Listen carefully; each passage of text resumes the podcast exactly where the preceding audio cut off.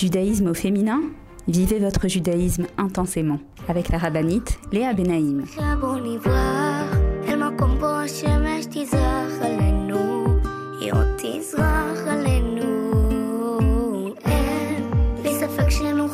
Bonjour à toutes et bienvenue sur Torah Box Radio depuis Jérusalem pour notre émission de judaïsme au féminin. J'espère que vous allez bien et que vous travaillez votre simra parce que on a bien bien entamé le mois de Hadar Aleph, on approche doucement doucement de Hadar Bet et vous savez euh, le Rav Dessler nous dit qu'en Hadar on doit être Mossif Veoler dans la joie. Ça veut dire quoi Mossif Veoler? On doit chaque jour être plus joyeux que la veille. On doit aller en augmentant. Alors, c'est pas un petit challenge, c'est un très grand challenge, mais je vais essayer aujourd'hui et j'ai déjà commencé les semaines précédentes, et Bezrat Hashem, je continuerai également, à vous donner quelques idées, quelques conseils, quelques exercices qui peuvent nous aider, pas vous aider, mais nous aider à augmenter en joie Bezrat Hashem. Aujourd'hui également, comme chaque semaine, on se penchera sur la paracha. Cette semaine, nous lirons la paracha de Kitissa. C'est une paracha particulière parce que il y a plusieurs sujets, qui euh, sont évoqués, mais également on a un sujet difficile qui est la faute du veau d'or. Et donc on va essayer un petit peu de se pencher sur cette paracha et de voir qu'est-ce qu'on peut apprendre, qu'est-ce qu'on peut en apprendre pour nous dans notre vie, dans notre quotidien, dans notre euh, avodat Hashem au jour le jour. Donc je vous propose de vous mettre en place et de me retrouver juste après une pause. Je vous attends. À tout de suite. Retrouvez tout de suite Judaïsme au féminin avec la rabbinite Léa Benaïm. Avec l'opération Je soutiens un soldat, ToraBox vous permet de soutenir un soldat de Tzahal en situation de précarité physique ou morale, où qu'il se trouve. Nos soldats vivent un stress et un danger quasi quotidien. Mais ceux qui ont le plus besoin de nous, ce sont les jeunes soldats venus de l'étranger et qui se sont portés volontaires pour défendre notre terre. Souvent en situation de précarité et livrés à eux-mêmes, ils ont besoin de notre soutien. Grâce aux bons d'achat fournis par ToraBox et aux visites que nous effectuons chaque semaine au sein des bases, nos soldats francophones peuvent s'acheter à manger, de quoi se vêtir et se déplacer. Rendez-vous sur tora-box.com slash je soutiens un soldat. Je soutiens un soldat, c'est le meilleur moyen de soutenir les soldats d'Israël. Avec masser.com, calculez le montant de votre masser en quelques clics. Grâce au site masser.com développé par ToraBox, calculez le montant de votre masser chaque mois de manière simple, précise et conformément à la halakha. Masser.com, un autre site exclusif made in ToraBox.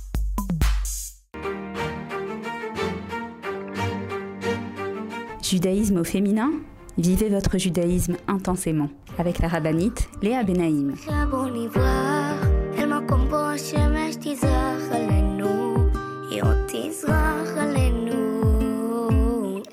revoilà les filles donc pour notre émission de judaïsme au féminin sur Torah Box Radio. Donc comme je vous l'ai dit, j'aimerais euh, me pencher sur la simcha, sur la joie. Il y a énormément de choses qui ont été écrites et c'est vrai que lorsque je prépare mes cours, parce que vous savez que j'enseigne euh, parfois dans des séminaires de jeunes filles ou à la maison, dans des synagogues. donc en ce moment, je, me penche sur la simcha et bien, bientôt Bezrat Hashem sur Purim et je découvre des choses D'ailleurs, cette fameuse phrase du Baal Shem Tov, ce cette fameuse citation du Baal Shem Tov que j'aime tellement, qui nous dit que la tristesse euh, ferme des portes, la fila ouvre des portes, la prière ouvre des portes et la joie brise des murailles. Et vous savez, euh, j'ai donné la semaine dernière ou cette semaine un, cours à Natania et, et j'ai pas pu m'empêcher de dire aux femmes que j'ai entendu une interview d'une euh, maman d'un otage. Euh, la maman s'appelle Ditsa Tirtsa et elle est la maman de l'otage Avinatan. Or, nom de famille Or. Et cette maman, elle disait, c'est pas une interview facile à écouter, c'est ça, ça vraiment, ça, brise le cœur. À côté de ça, il y a aussi, oui, des moments d'espoir, des moments dans, dans, lesquels elle exprime sa émouna, elle raconte comment est-ce qu'elle s'imagine, comment euh, ils vont tous sortir de là-bas, Bezrat Hashem. Et j'espère même que lorsque, je vous en, lorsque vous écouterez cette émission, euh, donc un peu après que je l'enregistre, alors Bémet, on sera déjà après ces miracles. Euh, où tous nos otages seront libérés en bonne santé physique et morale, Bezrat Hashem. Et elle disait donc, euh, cette maman, que parfois elle a l'impression que les portes du ciel sont fermées. C'est très dur comme phrase, c'est très très dur comme phrase et on peut pas nous venir la juger parce que voilà, c'est une épreuve qu'on peut même pas essayer de comprendre, d'imaginer. Mais lorsque j'ai lu euh, cette citation du, du Shem Tov, d'ailleurs, il y a quelques années, ma fille m'a offert un très joli cadre avec ces mots écrits qui est dans mon salon. Et euh, c'est vrai que lorsqu'on a un cadre dans le salon, ben, on n'y fait plus tellement attention. Et ben euh, là, lorsqu'on est en Adar, subitement, il me paraît beaucoup plus important et beaucoup et, j'en suis très heureuse qu'il soit qu'il apparaisse comme ça dans mon salon ces mots du Baal qui nous dit que la joie elle brise des murailles. Donc Béhémet, euh, on a parfois l'impression que la joie, c'est optionnel. Bon, c'est sympa, si tout va bien, je serai joyeuse, mais lorsque quelque chose ne va pas, euh, on va pas me demander d'être joyeuse, c'est pas mon, on va dire, c'est pas mon souci actuel, d'accord? On peut avoir comme ça cette impression euh, qui, est, qui est quelque part légitime, parce que, a priori, lorsque ça va pas, on n'a pas envie d'être joyeux. Mais non, les rachamim et les sages, ils nous apprennent quelque chose euh, que j'ai découvert, que j'avais certainement déjà entendu, mais que, ben, lorsque je me penche dessus, sur les textes qui nous disent que euh, les gens dans la vie, ce qu'ils veulent, c'est être heureux. D'accord? Une femme, elle cherche à se marier parce que elle elle, elle, oui, elle envisage que Bezrat Hashem, lorsqu'elle sera mariée, elle aimera son conjoint, il l'aimera, ils construiront ensemble une maison dans, laquelle ils seront heureux, ils auront des enfants. Euh, ça, c'est pour l'exemple d'une jeune fille qui cherche à se marier. Quelqu'un, par exemple, qui cherche du travail. Pourquoi? C'est pour pouvoir avoir une parnassa, pour, pour, pouvoir avoir de quoi acheter ce qu'il a besoin, de payer ses frais, de pouvoir s'exprimer dans son travail, avoir une satisfaction et être heureux. Euh, lorsqu'on veut quelque chose dans la vie, au bout du compte, c'est parce qu'on veut être heureux. C'est ça notre objectif. J'ai entendu de, du Rav Shiri, donc cette, cette, cette, cette explication, cette réalité, si vous voulez, que en vérité, c'est à l'inverse. On doit comprendre que si on veut quelque chose, si on veut se marier, si on veut de la parnassa, si on veut de la santé, on doit être joyeux. Parce que la joie, il nous explique avec énormément de textes de nos sages qui sont, euh, je, les ai, je, notés, ces références, elles sont extraordinaires, qui nous dit qu'en réalité, la joie, c'est le moyen d'arriver à toutes nos délivrances. La joie nous permet d'être un réceptacle pour toutes les délivrances que nous escomptons, pour lesquelles nous prions. Donc en fait, ça, doit faire un switch dans la tête c'est pas parce que je, euh, je, je, veux être joyeuse que je vais faire des efforts dans ce sens, en faisant par exemple des shidurim, en cherchant un travail ou autre chose, mais je, le, le les efforts que je vais faire vont être autour de la joie parce que c'est grâce à la, joie que je vais m'ouvrir ces portes du ciel qui aussi dans certains domaines parfois peuvent nous paraître fermées à nous également dans certains domaines de notre vie. Euh, autre chose également sur la joie. On parlera plus tard de la paracha, mais déjà, comme je vous l'ai dit, je voulais vraiment partager avec vous ces merveilleuses perles de nos sages que j'ai étudiées. Euh, pour comprendre comment est-ce qu'on peut être joyeux, il faut comprendre pourquoi est-ce qu'on est triste. Alors il y a énormément de choses que j'ai envie de vous dire là-dessus, mais je vais partager ça dans toutes les émissions de, de, ces deux mois de Hadar. Mais déjà, je vais vous dire une référence de Rabbi Nachman de Breslev, qui est une référence extraordinaire. Rabbi Nachman, il dit c'est quoi la tristesse? C'est quoi la tristesse? Est-ce que vous avez déjà posé la question c'est quoi la tristesse? Alors Rabbi Nachman explique que la tristesse, c'est quelqu'un qui est en colère contre Hachem, qui lui en veut, qui grogne parce que Hachem ne lui a pas fait ce qu'il voulait. Waouh Je vous dis la vérité, euh, les mots de nos sages, je trouve qu'ils sont percutants comme on ne peut même pas imaginer. En réalité, lorsque je suis triste, je suis en train d'exprimer une opposition passive à ce que Hachem m'a mis dans ma vie. Hachem a par exemple décidé que je me mette à mal avec mon patron. D'accord? Euh, Maintenant, évidemment, travailler la joie, ça ne veut pas dire ne pas être dans l'action. Si je dois, par exemple, faire la paix avec quelqu'un, si je dois m'expliquer, si je dois juger favorablement, si je dois faire des actes même, ok ça ne veut pas dire que euh, être dans la joie, ça ne veut pas dire que je ne fais rien. Mais c'est une approche. Comme nous dit l'Admour de Slonim, il nous dit sur la joie, il est dit, on croit parfois que la joie, c'est un état d'esprit. En hébreu, état d'esprit se dit matzav ruach. Matzav ruach, c'est donc un état d'esprit, mais le mot ruach veut dire vent. Et il dit, c'est quoi le vent? Le vent, ça va, ça vient, Non, c'est pas ça. L'amour de Slonim nous dit c'est pas ça la joie. La joie, ça doit pas être un état d'esprit, ça doit pas être au gré du vent. Ça doit être un, euh, ça doit pas être au gré du vent. Ça doit être une décision. Ça doit être un choix. Une personne doit se convaincre, s'auto-convaincre et savoir qu'elle a le choix. Dans la vie, on est souvent confronté à des, on appelle en hébreu des girouim. Euh, je vous traduirai ça des, des choses qui vont pas comme on veut. D'accord? Est-ce que c'est, voilà, comme je l'ai dit, un, boss avec lequel on s'est pas mis d'accord? Est-ce que c'est un enfant qui nous procure du souci? Est-ce que c'est un malentendu avec notre belle-mère? Est-ce que c'est un malaise au niveau de notre parnassa, une difficulté au niveau de la parnassa? Est-ce que c'est euh, un problème de santé? Dans la vie, on a des choses qui ne vont pas comme nous on voudrait. Et donc, très souvent, la réaction, elle est quoi? La réaction, elle est que, ok, ça va pas comme je veux.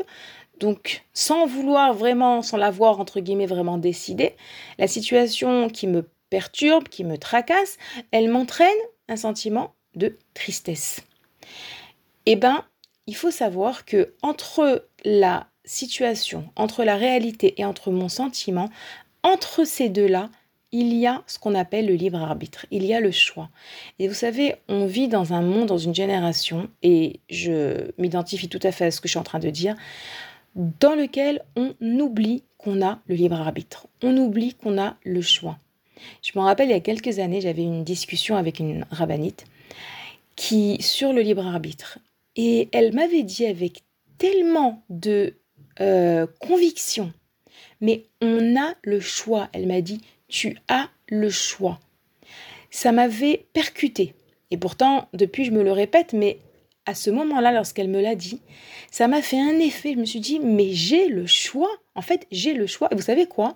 Sans y avoir même pas réfléchi, après cet entretien, j'ai perdu 5 kilos. Bon, ça fait longtemps cette histoire. Aujourd'hui, ça a plus cet effet. Mais pourquoi est-ce que j'ai perdu 5 kilos? Comme ça, sans faire de régime.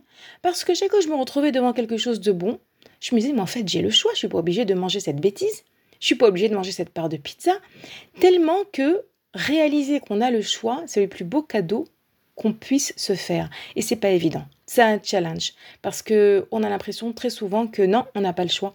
On n'a pas le choix d'être triste, on n'a pas le choix de s'énerver, on n'a pas le choix de, de, de, de, terminer cette tablette de chocolat.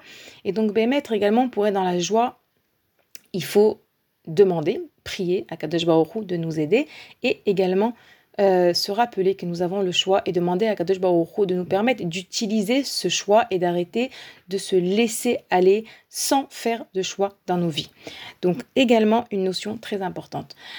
Donc je vous ai dit, selon Rabbi Nachman de Breslev, la tristesse, c'est être en colère, en vouloir à Hachem qu'il ne fait pas les choses comme moi je veux. Il faut savoir que euh, ça s'appelle en hébreu une itnagdout, une opposition. Je suis en opposition, je ne suis pas d'accord. Il y a ce qu'on appelle l'opposition passive, c'est donc je suis triste, ça va pas comme je veux, donc j'exprime cela à travers ma tristesse. Et il y a l'opposition active, qui est par exemple sous forme de colère. Je me mets en colère contre quelqu'un, je me mets en colère contre une situation. Euh, voilà, par exemple, je sais pas, j'ai ouvert le placard et toute la bouteille d'huile s'est renversée par terre parce que euh, mon enfant juste avant il a, il a mal euh, fermé. Ok, je me mets en colère parce que je suis en opposition avec ce qui vient de se passer. Ça, c'est l'opposition active. Donc comprendre que en réalité, la tristesse et la colère sont liées et que dans les deux, on retrouve un manque de soumission à Akadosh Baruch Et je vais terminer cette première partie de notre émission avec la merveilleuse référence de l'Admour de Slonim, qui dit que si on a expliqué c'est quoi la tristesse selon Rabbi Nachman, maintenant je vais vous dire c'est quoi la joie selon le Rav Noar Shalom Barzovski, l'amour de Slonim, qui nous dit comme ça, qui nous dit la joie, c'est cette certitude que Hachem est notre Père, aimant, miséricordieux, fidèle et qui me protège et qui fait tout pour mon bien à chaque instant. Voilà, ce sont des mots extrêmement forts de l'amour, de Slonim qui dit c'est ça la joie. La joie, c'est d'avoir cette conviction. Dans ces mots, que Hachem ou Av, Rahman, Neeman, Vemasur li, ou Mashgiach alay leitiv. Je répète, Hachem c'est mon Père qui est bienveillant, qui est miséricordieux, qui est qui m'est fidèle, qui m'est dévoué également. Ma sourd, il m'est dévoué. Pourquoi? La guiar alay leitiv pour euh, déverser sur moi sa providence et pour me faire du bien. Et que plus on est convaincu de cela et plus on se convainc de ça, puisqu'on plus plus de nouveau, j'ai parlé de s'auto-convaincre de notre libre arbitre, s'auto-convaincre de Hachem, il est bon, il m'aime. Hachem, il est bon, il m'aime. Le répéter, regarder dans toutes les belles choses de notre vie. Waouh, Hachem, il m'a donné ça, il est bon, il m'aime. Plus je suis convaincu de l'amour d'Hachem, et plus je serai en joie, même lorsque les choses ne se passent pas exactement comme je veux. Pourquoi? Parce que je saurais que en vérité, euh, je répète très régulièrement cette, euh, cette, cette, idée de Raya Herzberg, mais je me dis, je m'en fiche de la répéter parce qu'en vérité, euh, celles qui l'ont pas écoutée, je pense que ça peut tellement les éclairer, donc là, je la répète. Elle nous dit que lorsqu'on demande quelque chose à Hachem, Hachem, il a toujours trois réponses au choix. Ou bien il nous dit, d'accord, tu m'as demandé, je te donne ce que tu veux. Ou bien il nous dit, ma fille, tu m'as demandé, je vais te le donner, mais pas tout de suite. Je sais quand je dois te le donner. Ou bien il nous dit, ma fille, ce que tu m'as demandé, j'ai mieux à te proposer. Et donc, comprendre que ce qu'il veut, c'est que notre bien. Et lorsque nous traversons des choses qui, à nos yeux, ne sont pas bien, patience. Au bout du compte, ça va être pour notre bien. Et ça, c'est le fruit d'une émouna totale, d'une foi totale en l'amour d'Hachem envers nous, qu'il est notre Père qui nous aime plus que tout. Voilà les filles, on va faire une petite pause. Je vous rappelle que vous pouvez nous écrire à l'adresse mail suivante radio-tora-box.com. Bezrat Hachem, on se retrouve juste après la pause pour notre analyse de l'émission, euh, de la paracha de Kitissa Bezrat Hachem et en tirer des leçons pour nous au quotidien. A tout de suite les filles, je vous attends.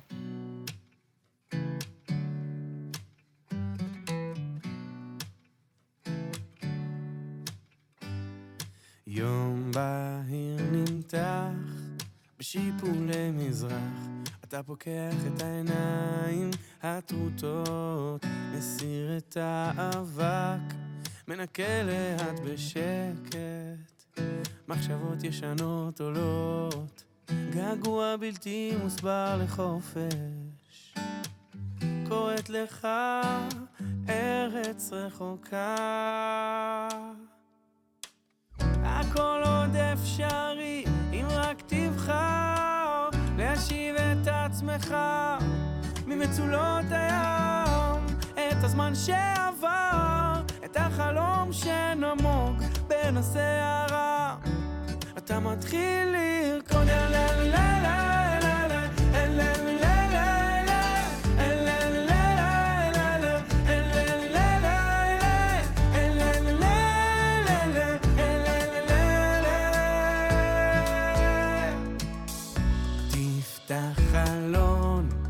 רוח חדשה תלטף את שיערך, תזכיר לך שהתקווה לא ברחה, לשום מקום היא רק קצת מסתתרת בתוך לבך. הכל עוד אפשרי, אם רק תבחר להשיב את עצמך. ממצולות הים, את הזמן שעבר, את החלום שנמוג. בין הסערה אתה מתחיל לרקוד הכל עוד אפשרי אם רק תבחר להשיב את עצמך ממצולות הים את הזמן שעבר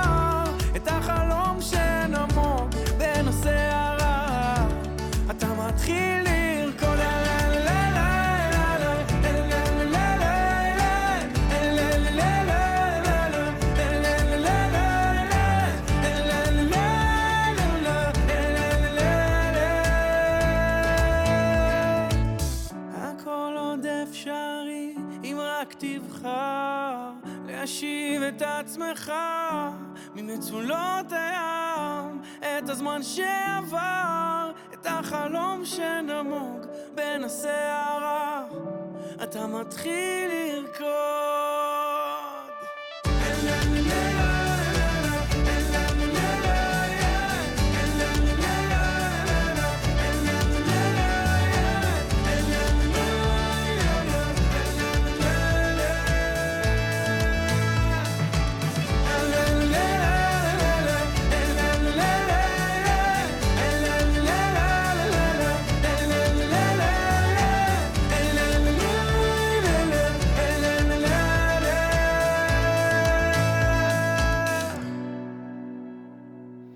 Revoilà pour la suite de notre émission de judaïsme au féminin sur Torah Box Radio, Parachat qui dit ça.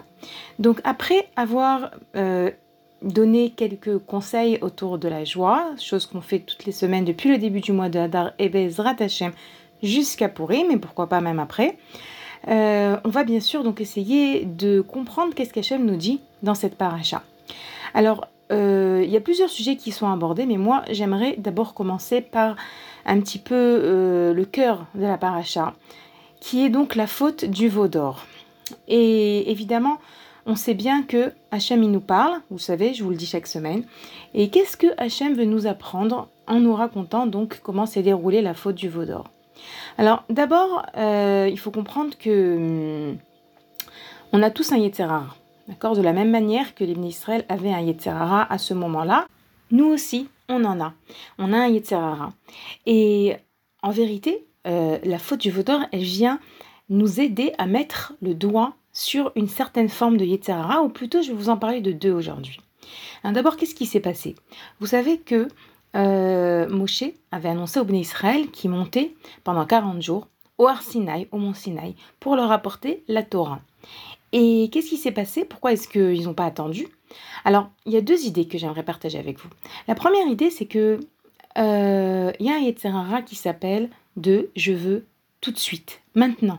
Je veux euh, voir le résultat de mes filotes tout de suite. Je veux manger tout de suite. Je veux avoir du plaisir tout de suite. Je veux euh, qu'on m'obéisse tout de suite. Et il faut savoir que parfois, ça, c'est une forme de Yetzerara. Attention, je ne parle pas de la zrizout, de l'empressement, qui est une excellente mida. Lorsque on ne sait pas attendre. Rabbi Nachman, il dit que le mot attendre, l'attente, se dit en hébreu amtana, ce sont les mêmes lettres que matana. Matana, c'est un cadeau. L'attente, c'est un cadeau. Dans l'attente, il se passe des choses. Et c'est vrai qu'on est impatient. Les Israël étaient impatients. Ils comprenaient pas. Mais on a compté 40 jours. Moshe n'est pas encore là. Et qu'est-ce qui s'est passé également à ce moment-là? Il s'est passé que euh, le Yitzhara les a fait s'imaginer Moshe mort. Et donc ils se sont dit, eh ben on attend pour rien. En fait, Moshe, il est monté au mont Sinaï, mais il est mort. Et donc ils ont commencé à s'imaginer, mais qu'est-ce qu'on va faire? Qu'est-ce qu'on va devenir? Si Moshe, il est mort, on n'a pas de Dieu, qui c'est qui va nous aider? Dans le désert, etc. Et donc, ils se, ils se sont décidés à se fabriquer un veau d'or et ce serait donc leur dieu. Alors, les deux idées ici que je partage avec vous, c'est premièrement ce Yetzirara de je veux tout tout de suite. Et ça, c'est vrai, vous allez dire que euh, c'est peut-être quelque chose qu'on retrouve beaucoup chez les enfants, mais vous savez qu'on a tous en nous un enfant, un petit enfant, une petite fille. Et que oui, parfois nous aussi on est des enfants. Ça me rappelle euh, mon fils qui fait son anniversaire euh, à la fin du mois de Hadar et qui déjà depuis le mois de Shvat, déjà il commence à me demander son cadeau. Et il sait exactement ce qu'il veut et il me dit mais pourquoi tu m'offrirais pas mon cadeau un mois à l'avance? Mais pourquoi? Mais pourquoi? Je le veux, je le veux. Bon, je lui ai expliqué, attends, il n'y a pas d'urgence, attends, apprends à être patient. Et c'est vrai que euh, il a eu beaucoup beaucoup de mal avec ça. Il s'est même euh, vexé, énervé, il m'a fait la tête. Et, je parlais comme ça avec une amie, je disais c'est de la folie, il n'arrive pas à attendre. Et c'est vrai qu'il y a beaucoup de ça dans notre génération. Et cette amie m'a répondu, mais tu sais, nous aussi on est comme ça quelque part. C'est vrai, nous aussi on a du mal à attendre comme je vous l'ai dit, on a un petit enfant en nous. Et, réellement, c'est un des aspects du Yetzirah qui apparaît dans la faute du Vaudor. Je veux tout de suite, je veux pas attendre. Et savoir que lorsque Hachem nous fait attendre, c'est pour notre bien. C'est difficile, on peut lui en parler. On peut euh, lui décrire à Kadosh c'est dur pour moi d'attendre. À Kadosh donne-moi dans cette attente des, euh, des lumières, des choses qui vont m'éclairer, qui vont me donner la possibilité d'être patiente, euh, de l'espoir. Donc ça, c'est une première chose. La deuxième chose que je vous ai euh, décrite, c'est l'Uetzerara de l'imagination. L'imagination, la mauvaise imagination. Ça veut dire quoi? Les ils se sont imaginés Moshe mort, ils se sont imaginés déjà, mais qu'est-ce qu'on va devenir? Alors il faut savoir également que, puisqu'on a parlé de la joie, on va reprendre cette idée, si on veut comprendre c'est quoi la tristesse, et comprendre donc par rapport à cela c'est quoi la joie, on doit chercher dans la Torah quand est-ce que le mot tristesse apparaît pour la première fois? Et on voit qu'il apparaît suite à la faute du fruit interdit, du Hetzadat, que Adam et Chava ont mangé, et donc Adam et Chava reçoivent la punition de travailler durement pour avoir la parnassa pour ce qui est de Adam, la grossesse difficile et l'éducation difficile pour Chava. Et on voit que là-bas, le mot Itzavon apparaît, donc la racine du mot Atzvut, qui veut dire tristesse. Et le Rav Moshe Boyar nous enseigne que lorsque on voit un premier mot qui apparaît dans la Torah, à travers le contexte, on peut comprendre quand est-ce que cette chose, on peut comprendre l'essence même de ce mot. Et il nous dit, Rav Boyer, que le contexte là-bas, c'était l'imagination. Pourquoi? Quel rapport? En réalité, le serpent, le Nahash, lorsqu'il s'est adressé à Chava, il a essayé de lui faire imaginer comment ce serait de manger de ce fruit interdit. Il lui a dit, si tu manges de ce fruit interdit, si vous en mangez, vous serez comme des dieux. Il lui a fait imaginer, il lui a fait miroiter des merveilles. Vous, vous saurez tout, vous aurez la conscience, vous aurez le savoir de Dieu, vous serez comme des dieux. Et donc il a appuyé sur le bouton imagination. Ensuite, c'est écrit également Ta'ava i laenaim, que c'était un désir et un plaisir pour les yeux. En général, lorsque ici le serpent veut convaincre Chava et Adam de manger du fruit interdit, Chava d'abord, il doit lui dire eh ben, c'est agréable au palais, ça va être bon à manger. Pourquoi est-ce que c'est agréable et c'est bon pour les yeux? Parce que déjà il lui a fait imaginer le goût qu'elle ressentirait rien que en voyant ce fruit.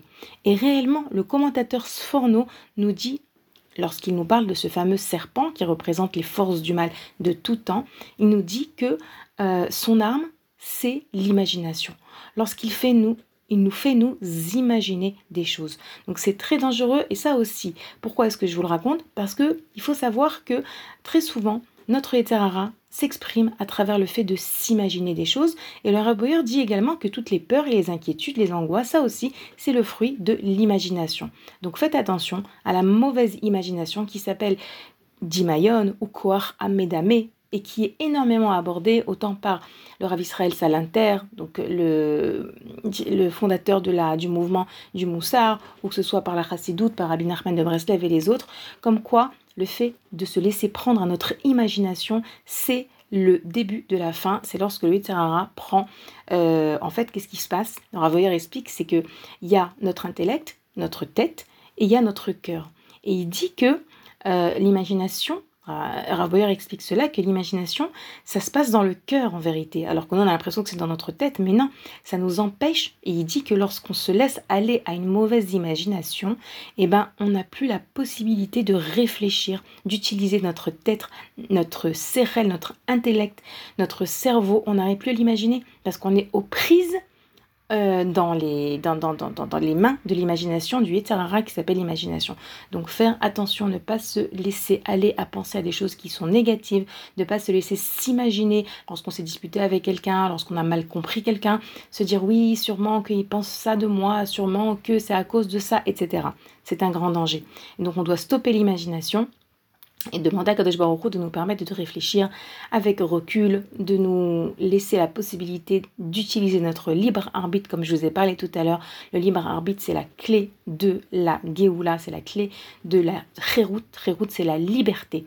Et d'ailleurs, Rabbi Nachman nous dit que la Simcha, la joie, c'est le monde de la liberté. La liberté, c'est quand tu es maître de tes pensées, c'est quand tu es maître de ce que tu ressens. C'est ça la liberté par opposition à au galout, l'exil, la prison, c'est quoi? C'est lorsque tu crois que tu es libre, mais en réalité tu n'es pas libre.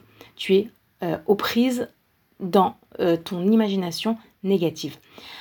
Également, autour de la faute du veau d'or, euh, il faut voir que Moshe Rabbeinu, donc il est dans le ciel, il est en haut du, pardon, il est en haut de, du mont Sinaï, il reçoit la Torah, et Hachem, il lui dit, descends, on va voir qu'est-ce qui se passe avec ton peuple. Moshe, il a dans les mains les louchot, les tables de la loi. Et lorsqu'il voit les Juifs en train de danser, en train de se réjouir autour de cette idole, autour de ce veau d'or, on dit que les lettres, les lettres qui composaient la lettre divine, les mots d'Akadosh Baruch les, dix commandements qui étaient gravés dans les tables de la loi, les lettres vont s'envoler. Et les lettres, ça, ça, correspond à la spiritualité. Lorsque la spiritualité, elle s'envole, Moshe, il est plus capable de tenir ces tables de la loi et elles tombent et elles se brisent. Et euh, un petit peu à l'intérieur de nous, on a également ça. On a la spiritualité, on a la matérialité. Et lorsque la matérialité, elle prend le dessus, lorsque notre spiritualité, elle est moins présente, alors ça devient lourd, c'est lourd à porter. les pierres qui se brisent et qui tombent, que Moshe fait tomber et brise par terre, ça représente tout cet aspect matériel, tout cet aspect, attention, matériel dans le sens négatif, parce qu'il y a bien sûr le matériel qu'on élève. Des pierres, on, on, peut les élever de la même manière que pour fabriquer un Sefer Torah, on élève de la peau de bête. Mais là, en l'occurrence, c'était cette spiritualité qui s'est envolée, et donc c'est la matérialité qui était trop lourde à porter pour Moshe Rabbeinu. Une autre idée également sur cette, euh, à ce moment-là où Moshe a brisé euh, les tables de la loi, qui est, qui est ramené par le Rav Yonatan Zaks, Zechono Evracha, grand, ex-grand rabbin d'Angleterre, de, du Royaume-Uni, qui dit que on voit que Moshe Rabbeinu à ce moment-là est en colère. Mais on voit un autre moment dans l'histoire de Moshe Rabbeinu où il est en colère. C'est quand? C'est lorsque Moshe Rabbeinu frappe sur le rocher. Hachem lui dit par le rocher et Moshe frappe le rocher et il s'énerve contre les Israël. On dit, que malheureusement, à ce moment-là, Moshe va être puni de ne pas pouvoir entrer en terre d'Israël parce qu'il s'est énervé contre les Israël. Pourtant, lorsque Moshe brise les tables de la loi, c'était également le fruit d'un moment de colère. Le, le explique en ramenant le Rambam que ça, c'était une colère positive, pourquoi? Parce que c'était une colère superficielle. Moshe voulait montrer aux Bnei Israël qu'ils avaient tort. Il explique le Rav de nouveau à travers les mots du Rambam qu'on a le droit de faire semblant d'être en colère. On a le droit de se montrer en colère pour éduquer, pour faire passer un message. Mais si la colère, elle est véritable, elle est à l'intérieur de nous, il n'y a rien de plus dangereux. Il explique qu'il n'y a rien de plus dangereux que la colère parce que la colère, elle nous amène à perdre complètement la maîtrise de nous-mêmes. Et lorsque Moshe a brisé les Luchot, Akadosh Baruch a aimé ça. On voit dans les Midrashim, dans les Gmarot, que ça a été un acte qui a été approuvé par Akadosh Baruch Et donc, c'est la bonne colère, la colère qui n'est pas de l'intérieur, qui n'est pas euh, une véritable colère, mais qui est juste une expression pour éduquer les bénis Israël, pour leur montrer qu'ils ont tort, pour les éduquer. Donc ça, c'est deux formes de colère également que dans cette paracha, on peut apprendre, parce que comme je vous l'ai dit, j'essaie de tirer de la paracha des choses, des idées qui vont nous aider. Alors pour conclure, sur cette, sur cette, euh, cette notion de la faute du vaudor, qu'est-ce qu'on apprend? On apprend à faire attention à, au Yetzirara de je veux tout tout de suite, je veux tout de suite, je veux maintenant que mon mari m'offre un cadeau, je veux maintenant aller dormir, je veux attention. Des fois, on doit attendre dans notre intérêt Deuxièmement, attention à l'imagination négative qui nous fait partir. Et puis, je l'ai déjà dit souvent, les femmes, on a une capacité, on pourrait être des metteurs en scène euh, extraordinaires tellement que notre imagination, elle va loin. Si mon enfant ne m'a pas répondu, j'imagine que ça, ça, ça, ça, ça. Si mon mari, euh, il est en retard. Donc, stop à la mauvaise imagination qui souvent nous fait oublier que c'est Akadosh Baruch le maître du monde. Et également cette idée de la colère, euh, la bonne colère, la mauvaise colère. Et c'est également, je vous ai ramené ce point de la matérialité qui est trop lourde si on laisse la spiritualité s'envoler. Je vous rappelle, les filles, que vous pouvez nous écrire à l'adresse mail suivante radio-tora-box.com. On fait une petite pause et juste après, si tu veux, on continue à essayer de se renforcer autour de cette paracha de Kitissa. Je vous attends, à tout de suite. Retrouvez tout de suite Judaïsme au féminin avec la rabbinite Léa Benaïm.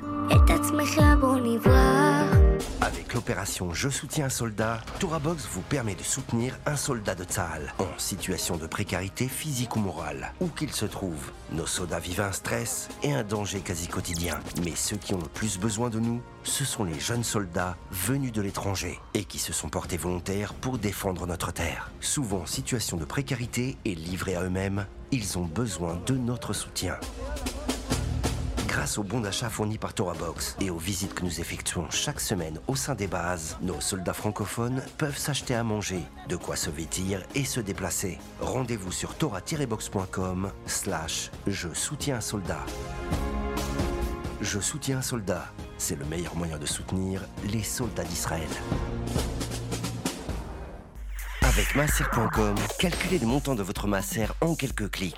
Grâce au site masser.com développé par ToraBox, calculez le montant de votre masser chaque mois de manière simple, précise et conformément à la halakha. Masser.com, un autre site exclusif made in ToraBox.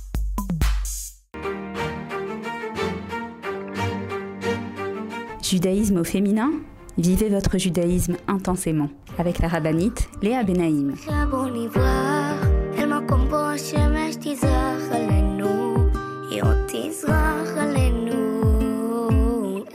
Voilà pour la suite et la dernière partie de notre émission de judaïsme féminin aujourd'hui sur Torah Box Radio. Donc, euh, en fait, vous savez que dans la Torah, on nous dit que les choses ne sont pas toujours racontées dans l'ordre. Et dans ces parachutes, c'est un point qui est important parce que je vous rappelle un petit peu d'abord où est-ce qu'on se situe. Euh, on est dans le livre de Shemot, ce livre qui a commencé avec l'exil en Égypte, l'esclavage d'Égypte. Ensuite, les Bnei Israël sont sortis d'Égypte. Ils ont traversé la mer Rouge, ils ont reçu la Torah dans Parashat Titro. Ensuite, Parashat Mishpatim, on a eu donc le détail, toutes les mitzvot. Si vous vous rappelez, je vous avais euh, dit que dans la Parashat de Mishpatim, on a 53 mitzvot. Ensuite, on a commencé les parachutes qui nous décrivent la construction du Mishkan, Trouma, Tetzavé et maintenant Kitissa. En réalité, la faute du Vaudor a eu lieu au moment du don de la Torah. C'est-à-dire que lorsque Moshe Rabbeinu est monté pour recevoir les lois, les luchot d'Akadosh Baruch et que les Israël, comme je l'ai expliqué tout à l'heure, ont cru que Moshe avait du retard, ils ont cru que Moshe était mort, ils se sont imaginés qu'ils ils étaient seuls et qu'en en fait ils avaient besoin de se faire un nouveau Dieu, etc. C'est à ce moment-là qu'ils ont fait la faute du veau d'or. Néanmoins, dans euh, les parachutes, on nous parle d'abord de la construction du Mishkan, alors que la construction du Mishkan vient après la faute du veau d'or. Et elle vient même en réparation, elle vient même euh, dans un second temps. Et également, dans cette paracha aussi, je vous ai parlé de la faute du veau d'or, alors que la paracha, elle commence par la demande qu'Akadosh Baruch demande à Moshe Rabbeinu de demander au Bnei Israël de leur euh, d'apporter euh, un demi-cycle, ce qu'on appelle la mitzvah du Machatzit Shekel. Et en réalité, j'ai fait exprès de commencer par vous parler de la faute du veau d'or, alors que ça apparaît dans un second temps dans la paracha. D'abord parce que, comme vous avez bien compris, les choses, elles ne sont pas dans l'ordre. Et euh, en réalité, euh, on va comprendre suite à, la faute du veau d'or, donc qui apparaît dans un second temps, comme je l'ai dit, mais suite à la faute du veau d'or, oui, il va avoir un besoin de compter les Bnei Israël. Parce que, en fait, il y a. J'ai déjà commencé à parler un petit peu de qu'est-ce que ça symbolise, ce qu'on appelle donc ce Machatzit Shekel, ce demi-cycle que Moshe demande aux Bnei Israël d'apporter. J'en ai parlé dans la paracha de Trouma. Pour celles qui ont écouté l'émission, là-bas j'ai expliqué que lorsque dans le premier verset de la paracha apparaît trois fois le mot trauma, une de il y a plusieurs donc euh, formes de dons et il y a la forme de don du demi-cycle qui apparaît déjà dans la paracha de Trauma. Cette semaine, dans la paracha de Kitissa, réellement on voit cet ordre qui est donné au Bnei Israël, mais également euh, vous savez qu'à partir de la semaine prochaine, nous allons compter quatre parachiotes. Nous avons quatre parachiotes qui, en plus de la paracha normale, habituelle, la, semaine prochaine, ce sera la paracha de Vayakel, par exemple, on a des parachiotes qui ont un nom particulier. Là, la semaine prochaine, on aura donc ce qu'on appelle la paracha de Shkalim. Pourquoi? Parce que de nouveau, nous allons lire ce passage dans lequel Akadosh Baruch demande d'apporter le demi-cycle. Donc en fait, c'est un sujet qui est assez présent euh, dans, notre, dans nos parachiotes, dans nos semaines, dans, dans, dans, dans les mois que, que, nous traversons, les deux Hadar. Et donc, on, va, on en a dit quelques mots lors de l'émission de la parachat Trauma. Je vais en parler encore un petit peu aujourd'hui et également la semaine prochaine de comprendre un petit peu, mais c'est quoi ce demi-cycle? Alors, la première chose qu'il faut savoir sur ce demi-cycle, c'est que euh, c'est une mitzvah qui a été donnée au Bnei Israël après la faute du veau d'or. Et pourquoi ça? Parce qu'après la faute du veau d'or, il y a beaucoup de juifs, il y a beaucoup de bénis Israël qui sont morts, qui ont été punis d'avoir fabriqué le veau d'or et ils sont morts. Et donc, après la faute, Akadosh Baruch Hu demande à Moshe que chacun apporte un demi-cycle pour qu'on puisse compter combien il y a maintenant de Bné Israël. Le fait de compter, c'est une marque d'amour, nous disent les sages. Akadosh Baruch après avoir puni ses enfants de la faute du veau d'or, il veut savoir combien il y en a maintenant. C'est comme un enfant qui fait une collection, une, collection de billes, une collection euh, de serviettes en papier. Et eh ben, il compte combien il en a parce que c'est une marque d'affection le fait de compter. Donc ça, c'est une des raisons pourquoi est-ce que chacun doit apporter un demi-cycle pour pouvoir réussir à les compter. Vous savez également que on dit que c'est bon, euh, c'est il y a contre l'Ainara, on ne compte pas directement les personnes, mais on compte par exemple à travers le fait de dire pas un, pas deux, ou en l'occurrence à travers le fait de compter les pièces que les Israël doivent apporter. Ça, c'est une petite parenthèse. Autre chose également, et Rachamim il nous enseigne qu'il y a trois euh, mitzvot qu'Akadash Baruch a ordonné à Moshe et que Moshe a eu du mal à comprendre et Moshe et Hachem a dû montrer à Moshe Mamash euh, la mitzvah en question. Alors c'est quoi ces mitzvot? Alors on dit d'abord que c'est la mitzvah de la fabrication de la menorah. Moshe a eu du mal, Akadash Baruch lui a montré de quoi devrait avoir l'air la menorah, donc euh, une œuvre d'art d'une grande perfection. La deuxième mitzvah, qu'on voit également euh, que Moshe a du mal à comprendre et qu'Akadosh Baruch va l'aider, c'est la mitzvah du renouvellement du mois. À quel moment est-ce qu'on renouvelle le mois, la lune, etc. Et la troisième mitzvah, c'est cette mitzvah du demi-cycle, du machatzit à shekel. Et Rachamim, il se pose la question, mais qu'est-ce qu'il y a de difficile? Pourquoi est-ce que Moshe ne comprend pas Encore à la limite, la menorah, c'était très particulier. Euh, le, le, nouvel, renouvellement du mois, peut-être, il faut comprendre quelque chose. Mais que chaque juif doit apporter un demi-cycle. Pourquoi est-ce que c'est tellement difficile? Qu'est-ce qu'il y a de difficile à comprendre? À tel point que Akadosh Baruch nous disent les sages, a montré à Moshe un demi-cycle en feu qu'il a sorti du dessous du trône céleste. Comme ça, nous expliquent les sages que pour que Moshe comprenne c'est quoi cet ordre, Moshe a pris, euh, pardon, Hachem a pris un demi-cycle de feu du dessous du trône céleste du Kisé Akavot pour le montrer à Moshe. Comme ça, les Israël doivent m'apporter.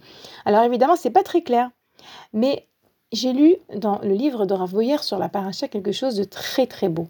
En réalité, Hachem veut faire comprendre à Moshe Rabbeinu à travers ce cycle, ce demi-cycle en feu qu'il prend de sous le trône céleste, que les Bnei Israël, après la faute du Vaudor, ils sont au plus mal, ils sont au plus bas. Vous vous rendez compte, ils ont atteint le plus haut degré de pureté au moment de Matan Torah, le plus haut degré de, proximité avec Akadosh Baruch Hu. Ils ont entendu la voix d'Hachem dans les premiers, deux premiers commandements. Et si peu de temps après, ils ont tout abandonné et ils se sont mis à danser devant une idole, ils se sont sentis moins que rien. Ils se sont sentis euh, honteux.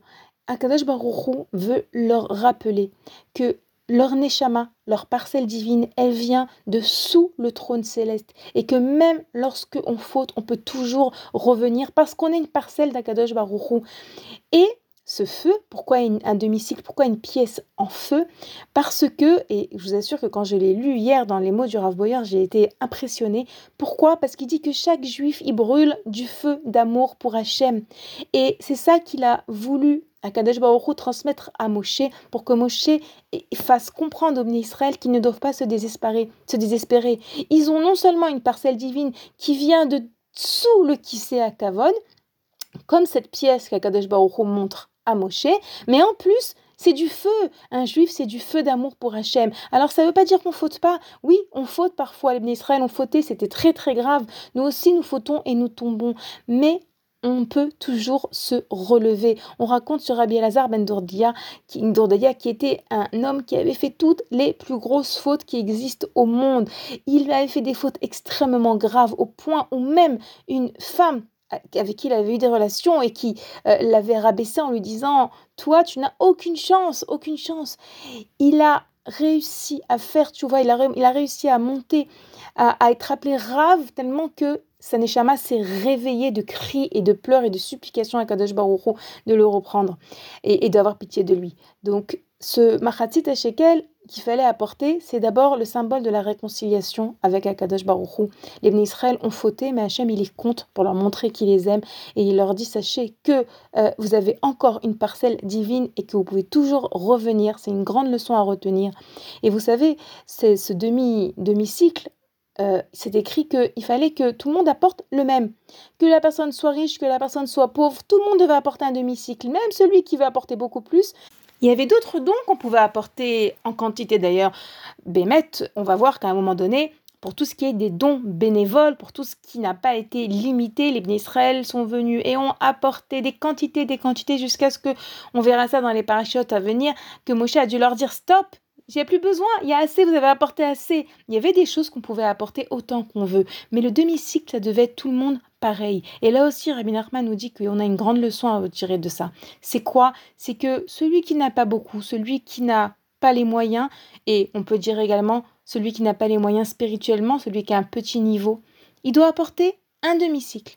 Ce qu'il apporte, c'est ce qu'il faut, c'est ce qu'on a besoin. Il peut être fier de lui. Celui qui a énormément de, moyens, celui qui peut apporter beaucoup plus, on lui dit non, non, non, ne t'enorgueillis pas euh, de qui tu es, de ce que tu es. Évidemment, c'est pas qu'une notion financière, c'est également au niveau spirituel, du niveau de la personne, que la personne soit un que la personne soit quelqu'un qui n'a pas vraiment encore compris, qui ne sait pas vraiment encore servir Hachem. Alors que tu sois petit ou que tu sois grand, cette mitzvah de Machatit Shekel, c'est tout le monde pareil. Ce que tu apportes, c'est important, c'est cher, c'est un demi-cycle. Tout le monde est au même niveau. Donc ça aussi, c'est quelque chose qu'il faut comprendre autour donc de cette mitzvah de Machatzit à Shekel. Maintenant, vous savez pourquoi est-ce que la semaine prochaine, on va, on va de nouveau euh, lire ce passage et on va encore euh, se pencher sur la question? Parce que en réalité, euh, à l'époque du Mishkan, à l'époque du Amikdash, c'était au début du mois de Hadar qu'on devait apporter ce, demi-cycle. Maintenant, on verra la semaine prochaine pourquoi c'est au début du mois de Hadar, hein, quel rapport ça a avec, avec Purim, etc ça je ne vais pas en parler encore aujourd'hui, mais il faut savoir que qu'est-ce qu'on faisait avec ce demi-cycle? Il y a plusieurs choses qu'on devait faire. Donc d'abord, c'était, on l'a dit, pour compter, on comptait le nombre de pièces et on savait combien il y avait de Bnei Israël. Ensuite également, c'était, on utilisait cet argent pour fabriquer les socles du Mishkan, ce qu'on appelle les Adanim. Ça, j'en avais parlé dans l'émission de la paracha de Trouma. J'avais expliqué que les socles, c'est la base. La base, c'est la Emouna. Et le demi-cycle, c'est pourquoi un demi Pourquoi pas un entier? Pour savoir que tu es que la moitié, que tu comprends pas tout, que tu vois que une partie de ce qui se passe dans le monde. Tu tu dois savoir t'annuler face à Hachem, à savoir que Hachem, il ne te montre pas la chose en entier. Il te ne montre pas. Des fois, on ne comprend pas, mais pourquoi c'est arrivé un malheur pareil? Mais pourquoi une épreuve pareille? Parce que tu n'es qu'une moitié, parce que tu ne vois pas la totalité de l'histoire du monde, parce que tu n'as pas cette possibilité. Le maître du monde, lui, il sait tout, il voit tout. Donc, il y avait, et c'est pour ça également qu'on dit que avec ce demi-cycle, on euh, fabriquait les socles du Mishkan, qui est donc le socle de notre judaïsme, c'est-à-dire la Emouna, de savoir que entier, ce qui est complet, c'est que Hachem. Ce qui est la totalité, c'est que Hachem qui sait. Nous, on n'est qu'une moitié. On voit qu'une moitié, une partie de l'histoire du monde. Et également, qu'est-ce qu'on faisait avec ces demi-cycles? On achetait les euh, sacrifices pour les euh, les bêtes pour les sacrifices, à savoir que ce qui permettait également d'expier la faute du veau d'or. Donc on comprend bien qu'il n'y a pas de hasard dans cette paracha. On nous parle du demi-cycle, on nous parle ensuite de la faute du veau d'or, mais en réalité, les demi-cycles et la faute du veau d'or, ce sont des notions qui sont complètement liés. Grâce au demi-cycle, les Israël vont réussir à se remettre, à reprendre confiance en eux, à reprendre confiance dans l'amour qu'Akadosh Baruch leur porte et également dans leur parcelle divine qu'Akadosh Baruch aime tout le temps, peu importe ce qu'ils ont fait ou ce qu'ils ont pas fait. Ça ne veut pas dire qu'on doit faire des bêtises, ça ne veut pas dire qu'on ne doit pas faire tchouva, mais c'est pour reprendre confiance dans l'amour d'Akadosh Baruch Hu, et c'est ça qui va nous pousser, qui va nous aider à faire sa volonté. Voilà, les filles, on a fini pour aujourd'hui pour notre émission. Je vous remercie d'avoir passé ce moment avec moi. J'espère que ça vous a renforcé. Je vous rappelle que l'émission est rediffusée tous les jours sur le site de, pardon, sur la radio de Torah Box, chaque jour à une horaire différente. Et vous pouvez également retrouver euh, l'émission de cette semaine et les émissions des semaines passées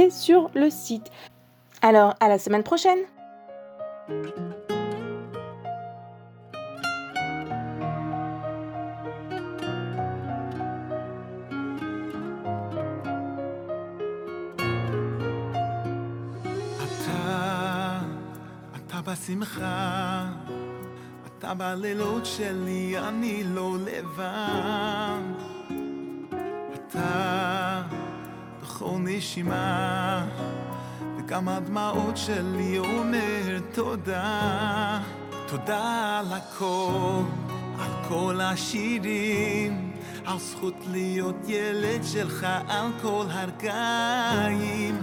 תודה שקשה לי לפעמים, כי רק אחרי החושך בא האור לחיים. בסוף חוזר אליך, אתה שומר עליי שלא אפול. אל תעזוב, צועק אליך, ממך כוחי נתת לי הכל. אוהב אותך אבא, כלי הגדול. אתה, בשתיקות, אתה הלב שלי שומע תפילות, תודה על ילדות, על משפחה, ברוך השם כולם הולכים בדרכך, תודה אם קשה לי לפעמים, כי רק אחרי החושך בא האור